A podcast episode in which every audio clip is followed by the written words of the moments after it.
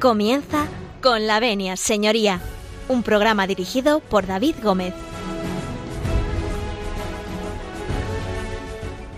Buenos días a todos, señoras y señores. Eh, bienvenidos a Con la Venia, señoría. Bienvenidos a esta casa. Bienvenidos a Radio María. Ya saben ustedes que un lunes más eh, abrimos las puertas de este despacho, de este consultorio jurídico que pone Radio María a su disposición. Hoy tenemos un programa eh, cargado, cargado de novedades, porque además están de rabiosa actualidad en los tiempos que corremos. Eh, bueno, como siempre vamos a tener con nosotros eh, a nuestro equipo de colaboradores que ya viene siendo habitual y bueno, pues hoy pues vamos a hablar de, de, un tema muy interesante que son las medidas cautelares en el orden penal y civil. Bueno, esto que suena a chino mandarín, vamos a intentar explicarles un poco en qué consiste, tanto en el orden civil como en el orden penal. Bien, recordarles que pueden comunicarse con nosotros a través del correo electrónico con arroba. Se lo repito, con. También a través del contestador automático 91 005 3305. Se lo repito, 91 005 3305. También pueden eh, contactar con nosotros a través de la página web de Radio María, que es www.radiomaria.es. A través de todos estos canales y también a través del correo postal, que es Avenida de Lanceros número 2, aquí en Madrid, eh, pueden ustedes eh, contactar con nosotros. Eso sí, si nos escriben, pónganos un teléfono o un correo electrónico también para poder eh, contestarles lo antes posible. Y bueno, pues eh, con el permiso de todos ustedes, un lunes más eh, nosotros entramos en sus coches, en sus cocinas, en sus casas, en fin, en aquellos lugares donde ustedes escuchan Radio María, en sus despachos, porque compañeros nuestros nos cuentan que también nos escuchan. Así que, bueno, pues donde ustedes estén, nosotros con el permiso de todos ustedes, comenzamos.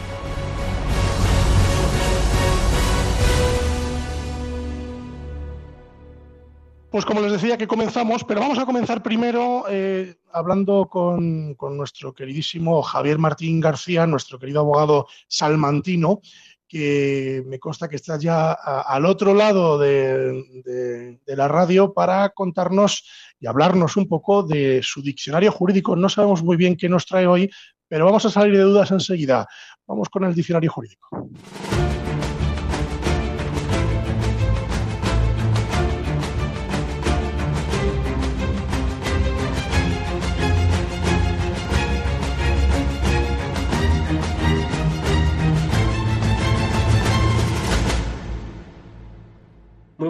Días a todos, muy buenos días David. Eh, nada, pues hoy el concepto que traigo es, pues como siempre, un poco relacionado con el contenido del programa. En concreto voy a analizar el concepto de, medida cautelar en el ámbito civil. Eh, a falta de que entren a, corregirme mis colegas y, compañeros eh, expertos en las materias, pero bueno, podríamos definirlo como las actuaciones procesales previas al juicio o a la hipotética sentencia estimatoria que en su día se dicte, eh, para asegurar la efectividad de la tutela judicial efectiva propugnada en el artículo 24.1 de la, Constitución. Es decir, es una forma de adelantarse a la sentencia para, evitar eventualidades que puedan oponerse a la, efectividad de la, misma. ¿no? Eh, ¿quién estaría legitimado para iniciar una, o solicitar una, medida cautelar? Bueno, pues en primer lugar el actor, que es el que interpone la demanda, y en segundo lugar, pues eh, también podría solicitarla eh, el demandado reconveniente, es decir, el, demandado que demanda al demandante, pues también podría solicitar este tipo de, medidas, ¿no? siempre que se solicita se otorgan, pues evidentemente no para que se, para que se establezcan por parte de, su señoría, eh, tienen que concurrir tres requisitos. El primer requisito sería eh, el, peligro por mora procesal, que básicamente tendrían que justificar eh, que durante el procedimiento, durante pues todo el procedimiento que pueda alargarse más o menos en el tiempo, puede darse situaciones que impliquen la ineficacia de, de la sentencia. En segundo lugar, estaría la apariencia del buen derecho, del que solicita la medida cautelar, es decir, eh, lo que los juristas conocen como el fumus boni juris, ¿no? Eh, es decir, se tiene que, tiene que haber indicios de, estar, eh, que la postura es efectivamente fundada en derecho. y por último, pues prestar caución, es decir, una, especie de fianza para responder de los posibles daños eh, que puedan implicar las medidas cautelares. Bueno, pues muy bien explicado, don Javier Martín García, abogado. Eh, yo, como siempre, eh, le invito a quedarse durante todo el programa. No sé si es posible en la mañana de hoy, pero si es posible, pues contamos con usted. Con su permiso me quedo. Pues adelante, permiso concedido. Bueno, vamos a avanzar, vamos a avanzar porque ya saben ustedes que también hemos inaugurado una sección de noticias eh, que durante los últimos dos, tres días eh, no hemos podido tener por cuestiones varias. La última, porque nuestro querido eh, abogado Víctor, bueno, pues ha estado de viaje o ha estado, en fin, con cosas por ahí con su chica, que no vamos a preguntarle, porque si no, esto se convierte en, un programa rosa. Bueno, nos vamos a las noticias con don Víctor López Morillas. Buenos días, vamos con los titulares de las noticias jurídicas actuales.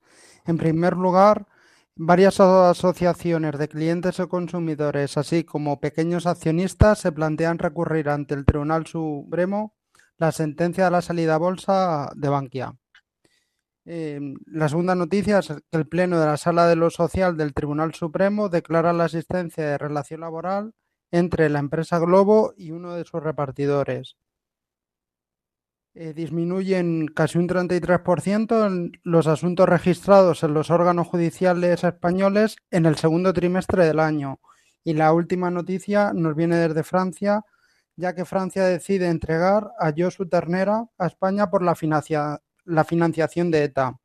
No hay fecha todavía, ya que aún debe ser juzgado en Francia. Y esto sería todo en las noticias jurídicas. Don Víctor López Morilla, muchas gracias desde Alcalá de Henares. Eh, le invito a quedarse a nuestra tertulia, que va a comenzar en nada, en un momentito. Como siempre, encantado de quedarme. Bueno, pues eh, antes de dar comienzo a, la tertulia, pues y aprovechando que tenemos también aquí a don Víctor, eh, bueno, pues vamos a hacer un pequeño alto en el camino para irnos a un tema musical, concretamente de Zahara. Don Víctor, cuéntenos qué la ha elegido usted.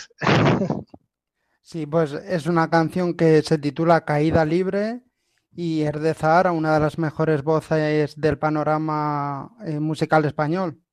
Así que espero que la disfruten. Bueno, vamos a escucharla. Vámonos con Zahara y Caída Libre y a la vuelta vamos a hablar de medidas eh, cautelares en el orden eh, civil y penal y les contaré con quién, que creo que les conocen.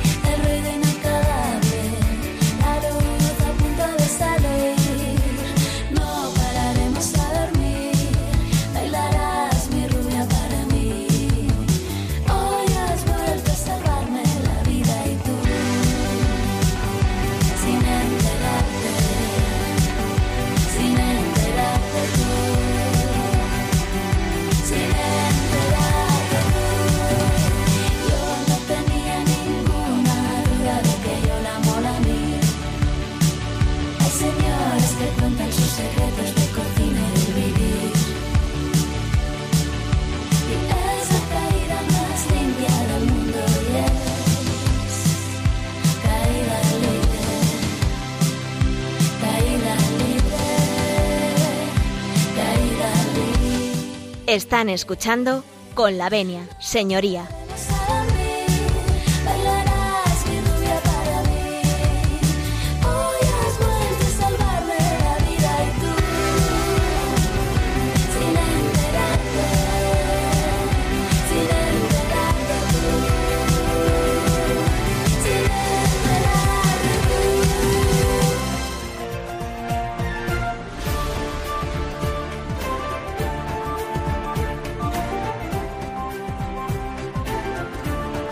Tienen la palabra. Regresamos después de escuchar esta modernísima canción que don Víctor López eh, Morillas nos ha propuesto en la mañana de hoy para seguir o empezar a hablar de medidas cautelares eh, judiciales o de lo que es lo mismo, medidas cautelares en el orden civil y penal.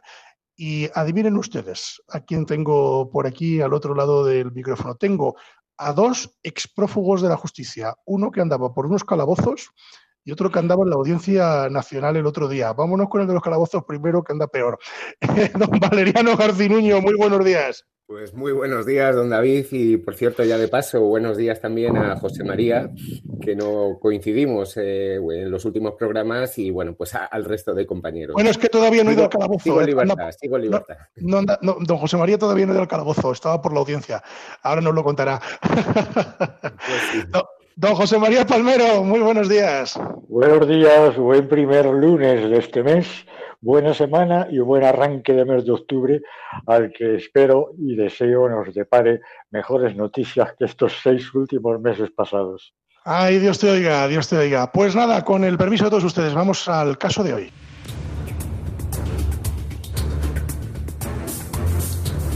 El caso de hoy.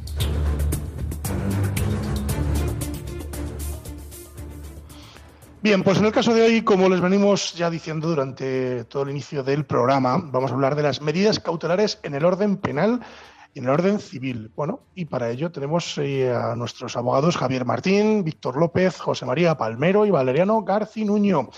Bueno, yo creo que por orden eh, de, edad y además porque lo propuso en el tema, Vamos a darle la palabra a don José María Palmero para que nos cuente un poquito en qué consisten las medidas cautelares. Luego profundizamos. Don José María, cuéntenos y cuéntenos a la audiencia qué es esto de las medidas cautelares.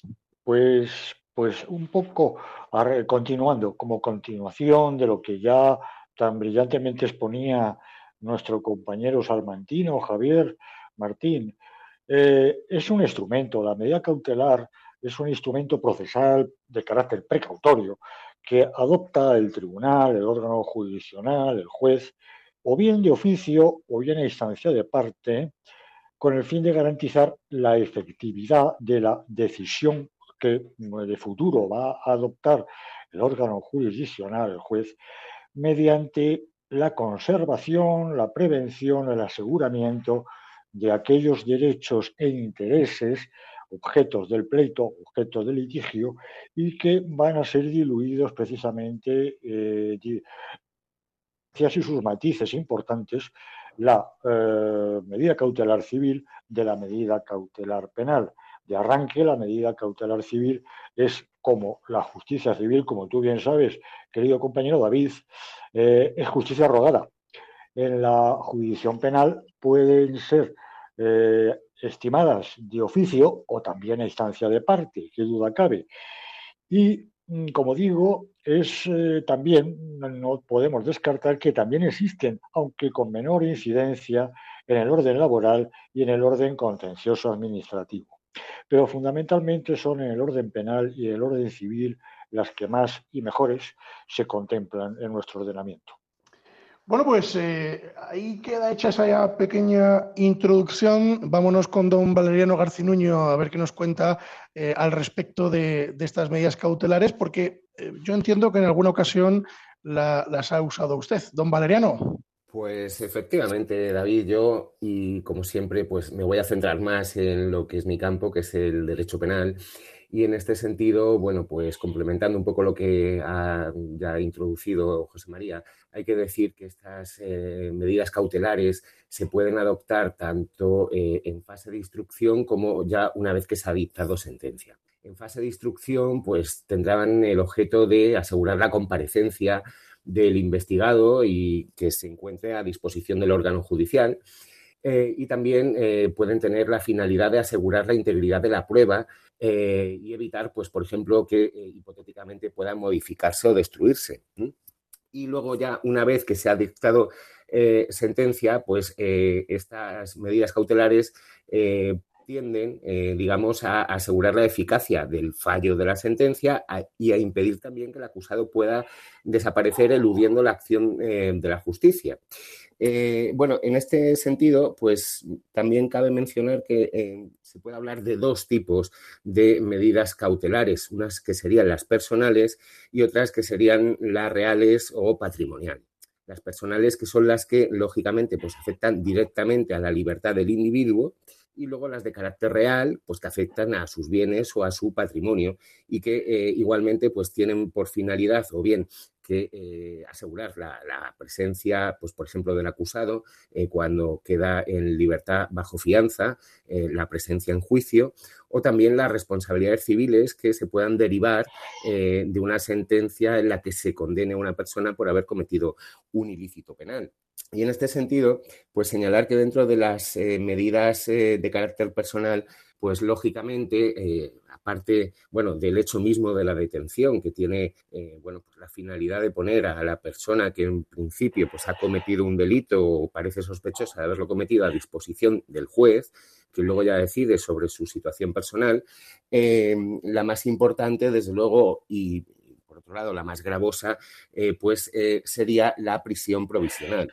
Prisión provisional, bueno, pues que eh, tendría este, este objetivo de asegurar la presencia del ofendido, pero también se cumplen otros objetivos, como se, ha dicho, pues que se modifiquen pruebas o que se hagan desaparecer pruebas o que se impida de alguna manera o dificulte la investigación.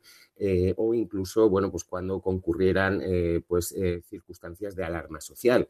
Eh, lógicamente, bueno, pues al ser la medida más gravosa, normalmente no es la que se utiliza más, sino que cuando una persona es puesta a disposición de la autoridad judicial, se suelen adoptar otro tipo de medidas que implican más bien la libertad provisional, pues por ejemplo, con obligación de comparecer ante el órgano judicial. De esta manera, bueno, pues se intenta evitar que esta persona eh, que es objeto de un procedimiento que se encuentra en fase de, de instrucción, eh, pues pueda, pueda irse de España, puede intentar eludir la acción de la justicia. Y en este sentido también pues, se podría, por ejemplo, acordar la libertad provisional eh, bajo fianza. Existen otras, pero bueno, digamos que esto sería lo más interesante desde el punto de vista de la fase de instrucción. Otras, pues, por ejemplo, podría ser la retirada del pasaporte o en vez de la prestación de fianza, el embargo de bienes. todas ellas, pues, podrían eh, perseguir este objetivo, en definitiva, que se ha comentado que tienen las eh, medidas cautelares. Bueno, muy interesante, muy interesante. Eh, don José María, en el día a día jurídico, cuéntenos un poco cómo se articulan estas medidas, cómo se piden, qué se puede pedir o, qué, por ejemplo, para poner un ejemplo, ¿qué, podríamos pedir como una medida cautelar? En el orden penal, como decía, como bien decía Valeriano, en el orden penal, las más conocidas eh, y, por tanto, las más eh, pedidas o practicadas son, hombre, indudablemente la primera es la detención. La detención del presunto posible culpable de un hecho ilícito, de una infracción jurídico-penal. Eh, a, continuación, claro, estaría la prisión provisional, con o sin fianza. Pero también tenemos otras como son eh, mucho más conocidas, el, la orden de alejamiento y protección para delitos de violencia de género, de violencia doméstica. También en el orden penal, también en el orden penal, por supuesto, eh, porque es una, una medida cautelar, la prohibición de conducir vehículos a motor y también la suspensión de cargo público. Qué duda cabe que la que mayor eh, debate eh, presenta y polémica es la prisión provisional. Duda cabe porque es la, privación de libertad de una persona, que junto con las patrimoniales o reales a las que aludía eh, Victoriano, pues, perdón, Valeriano, pues está la fianza, el embargo de bienes, la, pensión provisional para casos de accidente de tráfico a aquellos lesionados, sobre todo con lesiones muy graves, y, eh, en definitiva las paquetes patrimoniales, pero que se remite la ley de enjuiciamiento criminal del Código Penal a la ley de enjuiciamiento civil. ¿Cómo se pueden pedir, cómo se pueden articular, cómo se articulan en la praxis judicial?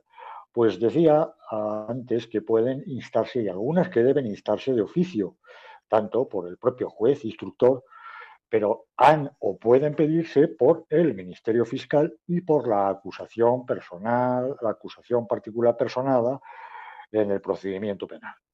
Pero claro, no todo se puede, eh, no todo se concede, porque como es un mecanismo de aseguramiento y aquí abro un paréntesis para un posible debate sobre si es una pena adelantada que vulnera la presunción de inocencia.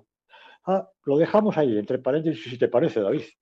Y continúo, y continúo diciendo que requiere, en primer lugar, una instrumentalidad, una provisionalidad, son provisionales, y una proporcionalidad que debe analizar y enjuiciar el juez instructor, que es quien debe concederla, otorgarla o no mediante resolución judicial motivada, mediante un instrumento que los juristas llamamos auto, ¿eh? en el que se requieren unos antecedentes, unos hechos, unos fundamentos de derecho y un razonamiento de por qué se está tomando esa medida asegurativa o medida cautelar, pero con dos presupuestos un fumus boni juris, es decir, una apariencia de mejor derecho que ya apuntaba Javier Martín, y un periculum in mora, es decir, un peligro eh, de demora, de dilación, en la ya dilatada tramitación de los procedimientos judiciales.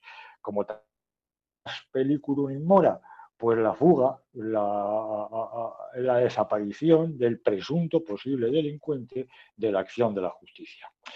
Y este es un poco el, panorama de los requisitos y me gustaría escuchar la opinión de mis compañeros respecto a si lo consideran, estiman.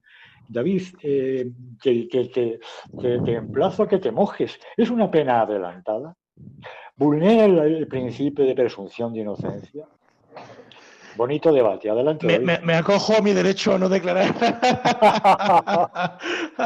Porque sabe usted bien que yo no soy penalista, pero yo entiendo que no es una pena adelantada. Yo entiendo que no. Entiendo que no.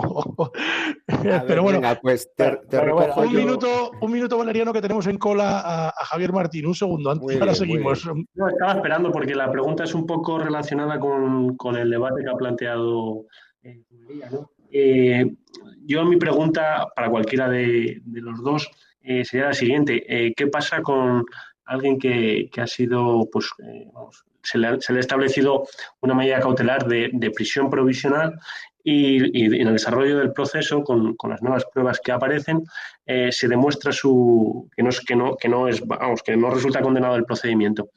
¿Qué pasaría si fuera el abogado de, ese, de, esa persona ¿qué tendría que hacer eh, para solicitar una indemnización? ¿Responsabilidad patrimonial eh, frente a la Administración de Justicia o, qué tendría que hacer para, resolver este problema? Depende de los casos concretos, depende de las circunstancias, de donde dependerá eh, la valoración del abogado defensor de esa persona que ha estado privada de su libertad, al final injusta o no, justamente, pero depende de si la absolución, la sentencia absolutoria firme y definitiva es porque no ha habido pruebas de cargo suficientes para incriminarle o si efectivamente ha habido un acervo de pruebas de, descargo en la que se ha demostrado que esta persona ha sido injustamente eh, privada de su libertad durante un tiempo, pues porque sinceramente porque no ha hecho y ha sido imposible que, que cometiera la infracción penal. Matiz tremendamente importante a la hora de valorar en definitiva, la posible responsabilidad civil de, la Administración de Justicia, claro. Vamos con Víctor López, que también anda ahí en cola. Sí, o sea, yo la pregunta que quería hacer es que, eh, José María, antes has hecho eh, referencia al auto, al auto por el que se fijan las medidas cautelares. ¿Este auto se puede recurrir? Sí, es recurrible. Sí, en reposición y, eh, perdón, en reforma y subsidiaria apelación.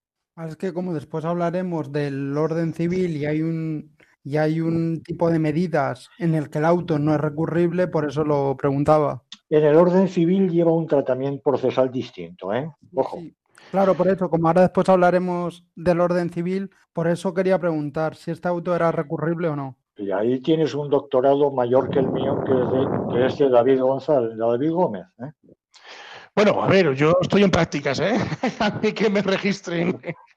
bueno, vamos, a dejar hablar a, don Valeriano, que aparte de victoriano, que también lo es un poquito, eh, bueno, pues eh, ya ganas de contarnos alguna cosa. Don Valeriano. Sí, eh, David, no, era un poco recogiendo el guante de la, bueno, pues la pregunta que te había hecho José María y que te has acogido al derecho a no declarar. Y también a propósito de lo que comentaba ahora Víctor. Lógicamente estos autos son recurribles y eh, centrándome en, en, el tema penal y, por ejemplo, con el caso que ha mencionado José María, que es muy habitual en el que se adoptan medidas cautelares, que es cuando se solicita una orden de protección en el ámbito de la violencia sobre la mujer o incluso una orden de alejamiento simplemente cuando no existe esta eh, relación de parentesco eh, que podría venir dada por la vía del artículo 544 bis de la ley de enjuiciamiento criminal. En cambio, la orden de protección se regula en el artículo 544 ter. Bueno, pues este auto se puede recurrir en reforma y subsidiariamente en apelación. Si bien es cierto que el recurso de reforma, como lo debe resolver el mismo órgano judicial que ha adoptado la resolución, pues raras, eh, veces va a reformar su criterio. Es decir, que mm, directamente muchas veces y por ganar tiempo convendría recurrir directamente en apelación a la audiencia eh, provincial. Y eh, eh, a propósito de lo que decía José María, si esto supone o no una especie de sentencia adelantada, pues hombre, em, la teoría es que no prejuzga, no prejuzga. Por ejemplo, en este caso se adopta una orden de protección en favor de una mujer que presenta denuncia por un supuesto maltrato y, bueno, pues a maltratador o al supuesto maltratador, pues se le impone una orden de protección que implica también una medida de alejamiento, que no se puede acercar a, su lugar de residencia o de trabajo, cualquier sitio en que se encuentre, una distancia mínima, se le prohíbe también comunicarse eh, con la mujer por cualquier medio. Eh, y bien, eh, pues porque existen una serie de indicios, pero yo muchas veces en la práctica me he encontrado con que después de que se ha impuesto una orden de eh, protección en favor de la mujer, pues cuando se celebra el juicio nos encontramos después con una sentencia absolutoria. Claro, lógicamente, desde el mismo momento en que se dicta una sentencia absolutoria, cesa eh, automáticamente la orden de protección. Esto en ocasiones, y yéndome un poco por los cerros de Úbeda, pues eh, si no funciona bien el sistema puede dar lugar a situaciones indeseadas. Yo me encontré un caso en el que eh, se había impuesto una orden de protección en favor de la mujer, se celebra el juicio en el juzgado penal raramente eh, los jueces dictan eh, sentencia en, el mismo acto del juicio, pero en este caso eh, el juez lo hizo y declaró la inocencia de mi defendido. Entonces, bueno, pues automáticamente se supone que el órgano judicial debe pues comunicar, porque existe un registro de maltratadores que ha cesado la orden de protección. Esto no se hizo, y mi cliente, bueno, pues se dio la circunstancia de que su hijo fue hospitalizado, eh, fue a verlo eh, y la mujer pues automáticamente llamó a la policía y lo detuvieron. Luego, bueno, pues todo el asunto se aclaró, pero el hecho cierto es que, mm, digamos, que tuvo que estar detenido nuevamente cuando realmente ya no estaba vigente esta orden de protección. Y por lo tanto, bueno, pues respondiendo, no es una sentencia adelantada, no prejuzga, aunque, bueno, pues esto no quiere decir, lógicamente, que si la sentencia es condenatoria, pues lógicamente ya esa orden de protección se va a extender en el tiempo, pero ya no como una medida cautelar, sino como una medida que ya se va a imponer eh, o como una pena que ya se va a imponer en sentencia.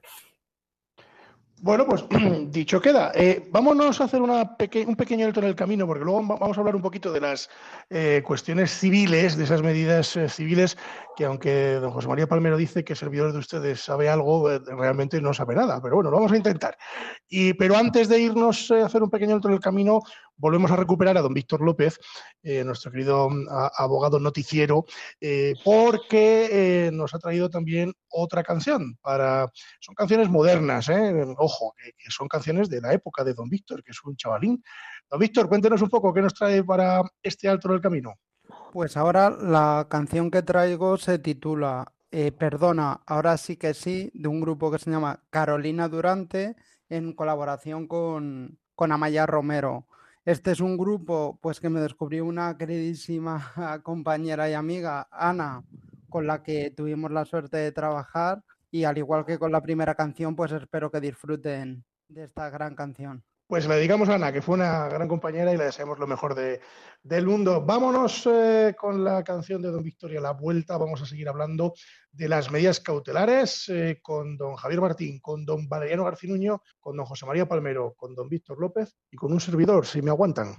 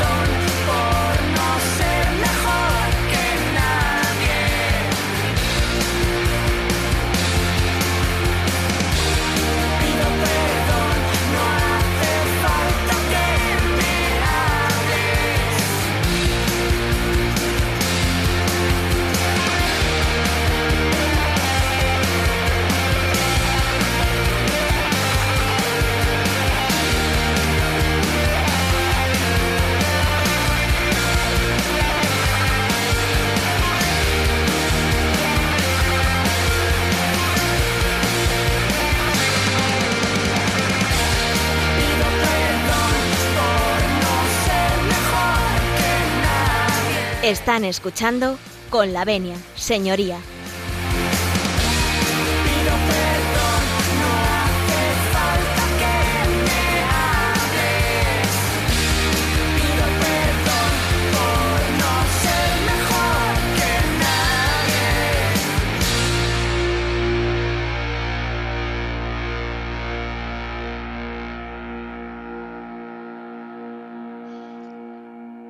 Seguimos, seguimos, siguen ustedes en Radio María, eh, seguimos en Con la Venia Señoría y bueno, pues eh, hablando de medidas cautelares en el mundo judicial. Hemos tocado un pelín las eh, medidas cautelares en el ámbito penal, pero entiendo, don Valeriano, que también se pueden traducir al, al ámbito civil. Corrígeme si me equivoco.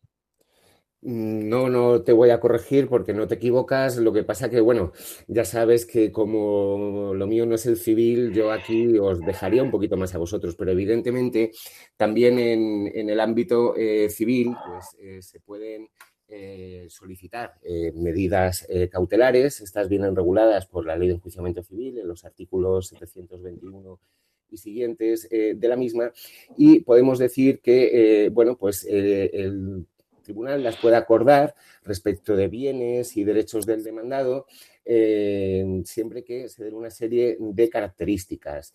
Eh, la primera, lógicamente, es que la medida cautelar que se solicita conduzca a hacer posible la efectividad de la tutela judicial que en su caso pudiera otorgarse. Si ves, estoy hablando en condicional, es decir, no es necesariamente que luego vaya a haber una sentencia estimatoria, eh, sino que es ante una eventual sentencia estimatoria y luego pues que estas medidas no sean susceptibles de que se sustituyan por otras que sean igualmente eficaces, eh, pero menos gravosas eh, o perjudiciales eh, para el demandado. Y a partir de aquí, si queréis, y en cuanto a bueno, pues las distintas medidas cautelares que en el ámbito civil se pueden solicitar, os dejaría un poquito más a vosotros que sois más especialistas en la materia. Hombre, nuestro director de programa eh, nos puede dar clases en ese sentido.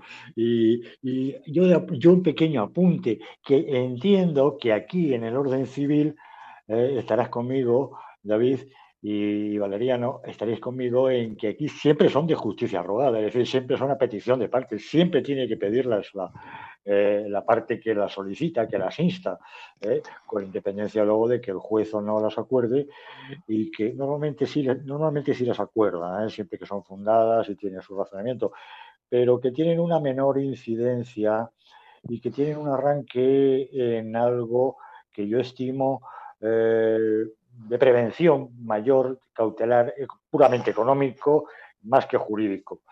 Adelante, David, ¿estás conmigo? Estoy, estoy, estoy perfectamente. Eh, mm, bueno, les recuerdo a sus señorías que, que, yo solo interpelo, que normalmente en el programa no me, hago, digamos, eh, el araquiri y no, no soy abogado. Aquí soy conductor de programa, pero dada la expectativa, pues bueno, voy a, hablar un poquito de esas eh, medidas cautelares. Mira, don José María, eh, un chico que tenemos eh, en prácticas aquí en la radio, que habitualmente viene al programa, eh, jovencito, muy jovencito él, siempre me dice que estamos en justicia rogada, y es lo que acaba usted de decir. Es decir, no sé, no sé quién será este jovenzuelo, pero siempre me dice lo mismo, ¿no? Y lleva toda la razón, estamos en justicia rogada, y, ¿por qué? Porque, como bien dice don José María Palmero, lo que no se pide no se da en justicia. Con lo cual, pues efectivamente aquí tiene mucho más sentido. Bueno, por hablar un poco de esas medidas cautelares, eh, podemos hablar de, las medidas cautelares específicas, por ejemplo, ¿no? que, son unas pocas. La audiencia va a entender que, hay una serie de medidas, yo voy a citar como unas eh, ocho o nueve, eh, que son, pues, por ejemplo, el embargo preventivo de bienes, ¿no? el embargo preventivo de bienes que sirve para asegurar la ejecución de sentencia de, una condena eh, o la entrega de un dinero. Es decir, por ejemplo, eh, en una demanda eh, donde tenemos un dinero en ciernes, estamos discutiendo una deuda, se puede solicitar un embargo preventivo en aras de asegurar el cobro de esa deuda, aunque luego el resultado del juicio sea desfavorable, es decir, que finalmente eh, no tengamos, eh, no consigamos ganar ese juicio, por lo tanto, ese embargo preventivo decae y, eh, bueno, pues se recupera, digamos, el, normal discurrir de esos bienes. Luego, por ejemplo, hay otro que es la, intervención judicial de bienes productivos, ¿de acuerdo? la intervención judicial de bienes productivos no deja de ser otra cosa que, lo que hace Hacienda muchas veces con aquellos pobres autónomos que no pueden pagar, por ejemplo, en un bar, y les embargan eh, los bienes productivos, es decir, les pueden embargar incluso la cafetera del bar. Eh, yo recuerdo de haber intervenido en, el embargo de bienes productivos de una empresa de confección y les embargaron las máquinas de coser. No se asusten, fue así.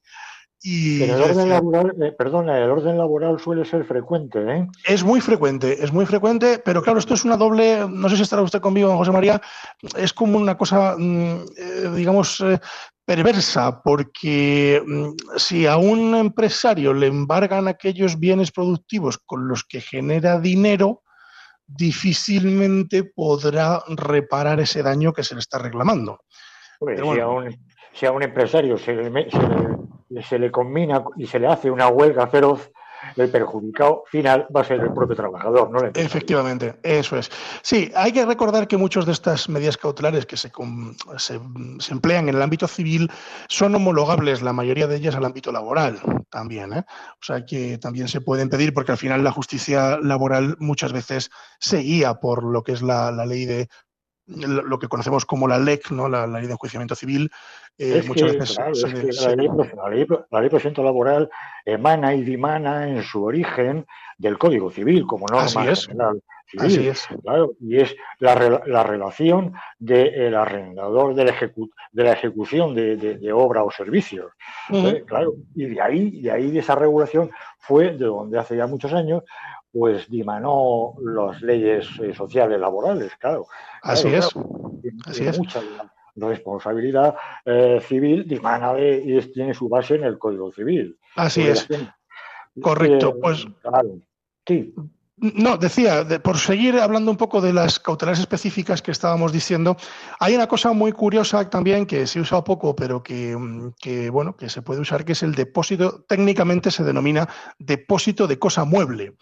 Eh, ¿Qué significa esto? Cuando la demanda pretenda la condena o entrega de, bueno, pues de, algo que, que, tiene la otra persona, pues esta persona puede solicitar, es decir, el demandante puede solicitar que se deposite en algún lugar esta cosa específica. Vamos a poner el ejemplo que don José María y yo, eh, pues don José María tiene, eh, pues eh, yo que sé, un bolígrafo que me corresponde a mí y yo le, meto una demanda para que me entregue el bolígrafo. Pero como yo sé que don José María le puede vender ese bolígrafo o, se le puede despistar y de repente entregársele a don Valeriano y este a su vez a don Javier y don Javier a don Víctor, eh, yo le pido al juez que ese bolígrafo se deposite judicialmente eh, en tanto se resuelva la disputa.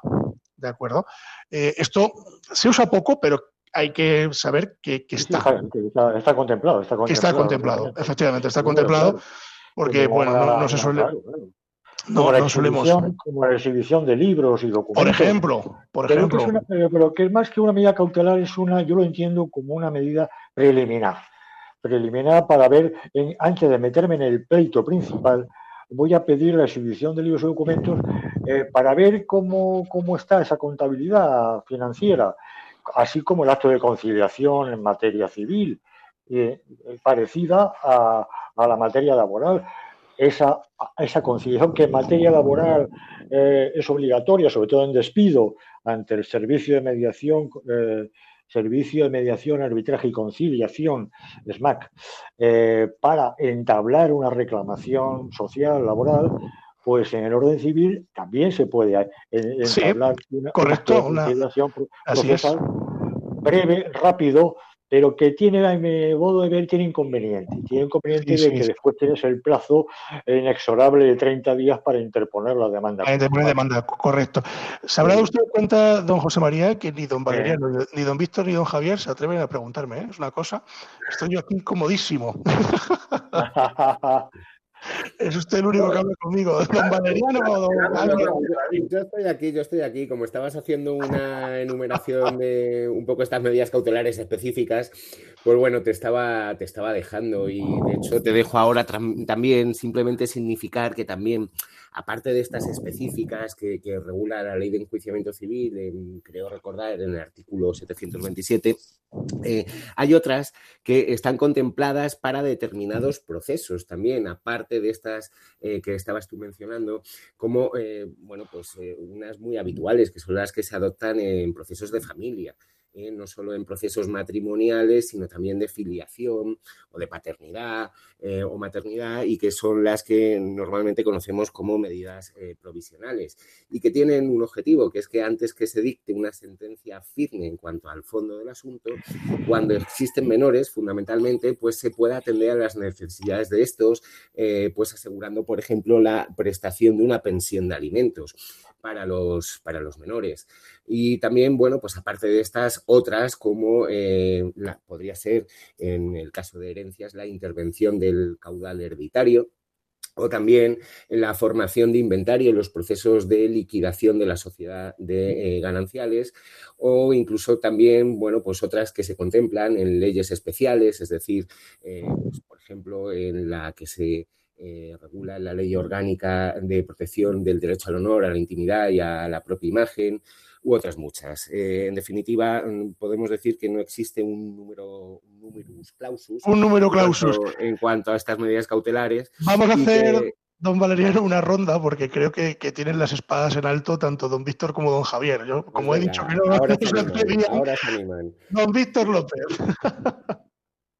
No, o sea, de lo que estaba comentando Valeriano, en los procesos de familia también nos encontramos, además de las medidas provisionales, eh, coetáneas con la demanda, las medidas provisionales previas.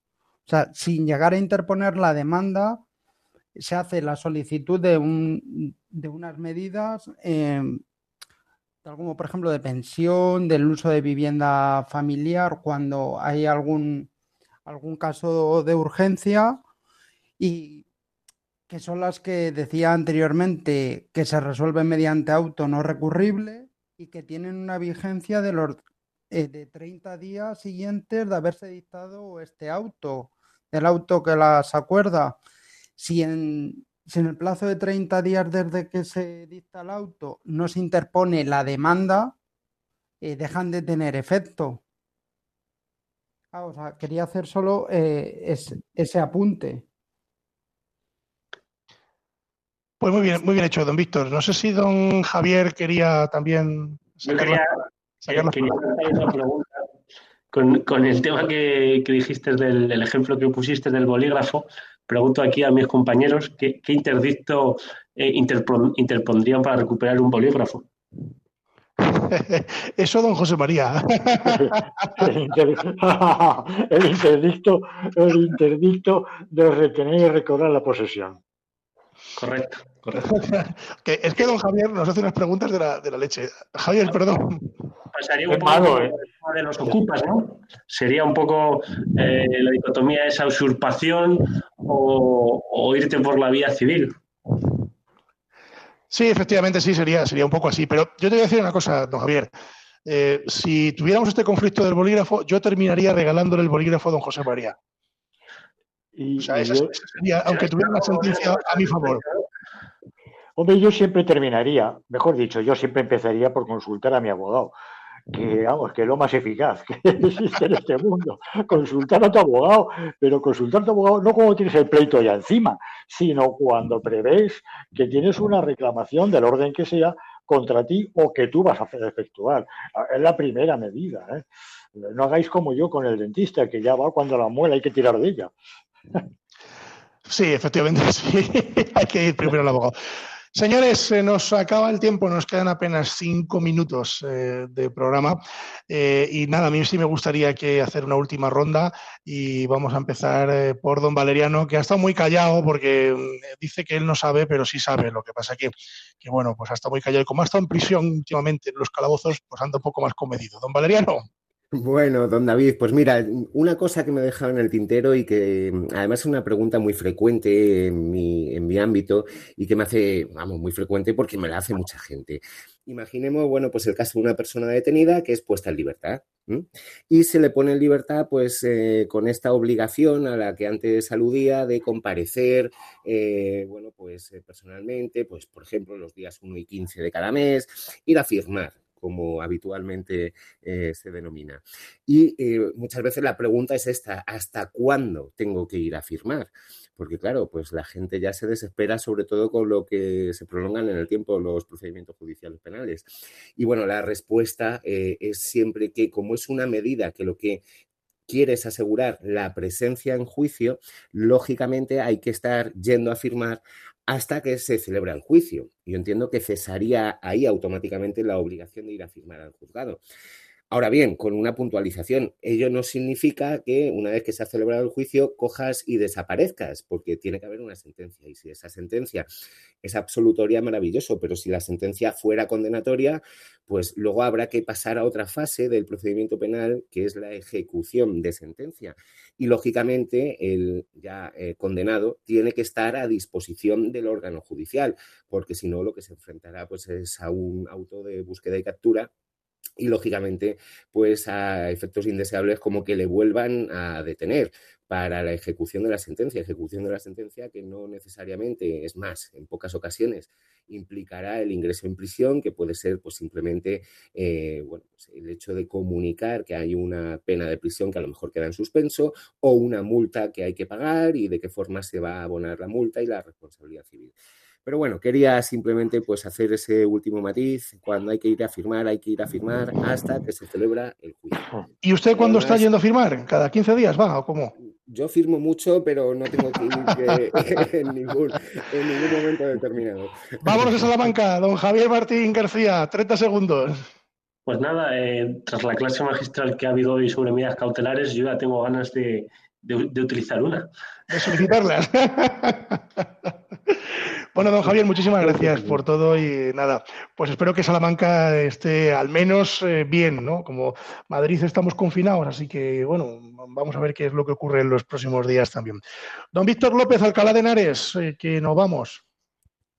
Pues un placer, como siempre, y, recibir una, una clase magistral de mis compañeros, la verdad. Bueno, también nos sirve para aprender y para que la, audiencia, sobre todo, aprenda mucho, ¿no? Porque somos eh, muy didácticos. Sí que es verdad que, que tenemos al, en fin, al alumno en prácticas, pero bueno, algún defectillo teníamos que tener, Víctor. Eh, te doy las gracias a ti por, por, la música de hoy y, bueno, por esa sección de noticias. Y ahora ya sí, nos vamos con el alumno en prácticas. Don José María. el que ya es un experto eh, sobre todo en multa y en arrestos sustitutorios en caso de impago, es nuestro querido Víctor, que tiene ya una experiencia empírica tomada desde hace pocos días y nos puede dar lecciones por el impago de las multas. Buenos días. Muy buenos días, don José María, efectivamente, pero lo hizo muy bien, don Víctor, que usted lo hizo estupendamente y estamos muy orgullosos de usted, así que que lo sepa. y bueno, la culpa fue de don... ¿Cómo, perdón? No, que otra cosa no pude hacer. Hiciste lo que hubiera hecho cualquiera de los abogados que están por aquí, con lo cual lo hiciste genial. Déjame pues que te corte un momento, David, que Adelante. Fue, fue un embolado en el que le metí yo a Víctor y efectivamente la multa no la tenía que pagar él. Solo quiero aclarar esto, la tenía que haber pagado el cliente. Por eso se supuesto, que por como no había pagado la multa, responsabilidad personal subsidiaria, un día de prisión por cada dos de multa. Menos mal que me queda don Javier un poco libre, porque uno en la audiencia, otro en el calabozo, otro no paga multas. Veremos a ver qué le pasa a don Javier en Salamanca algún día. Esperemos que nada don Javier. Bueno, pues eh, nos marchamos. Lo siento, se nos acabó el tiempo y les tengo que decir hasta luego.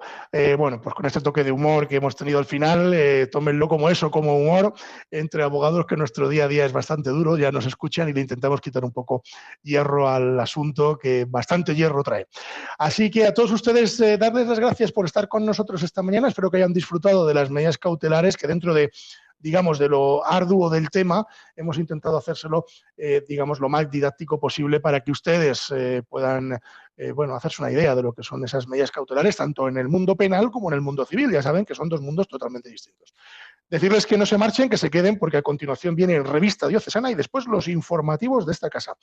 Y bueno, decirles, recordarles que bueno, eh, tenemos el correo electrónico que es conlavenia@radiomaria.es, se lo repito, conlavenia@radiomaria.es y aprovechando que tienen ustedes el bolígrafo cogido y el papel, Decirles también que tenemos el contestador automático que es el 91005 3305. Se lo repito, 91005 3305. A través de estos medios nos pueden ustedes eh, comunicar cualquier cuestión. Nosotros volvemos eh, dentro de 15 días. Esperemos que la situación en Madrid y en toda España esté mejor. Les deseamos que estén ustedes todos bien, que respetemos las normas y que, bueno, cuando volvamos a vernos dentro de 15 días, eh, tengamos un poquito más de normalidad. Vamos a pedírselo así a, Nuestra Señora la Virgen, a ver si es posible. Y decirles, como siempre les digo, que la justicia, si es justa, es doblemente justicia. Muy buenos días.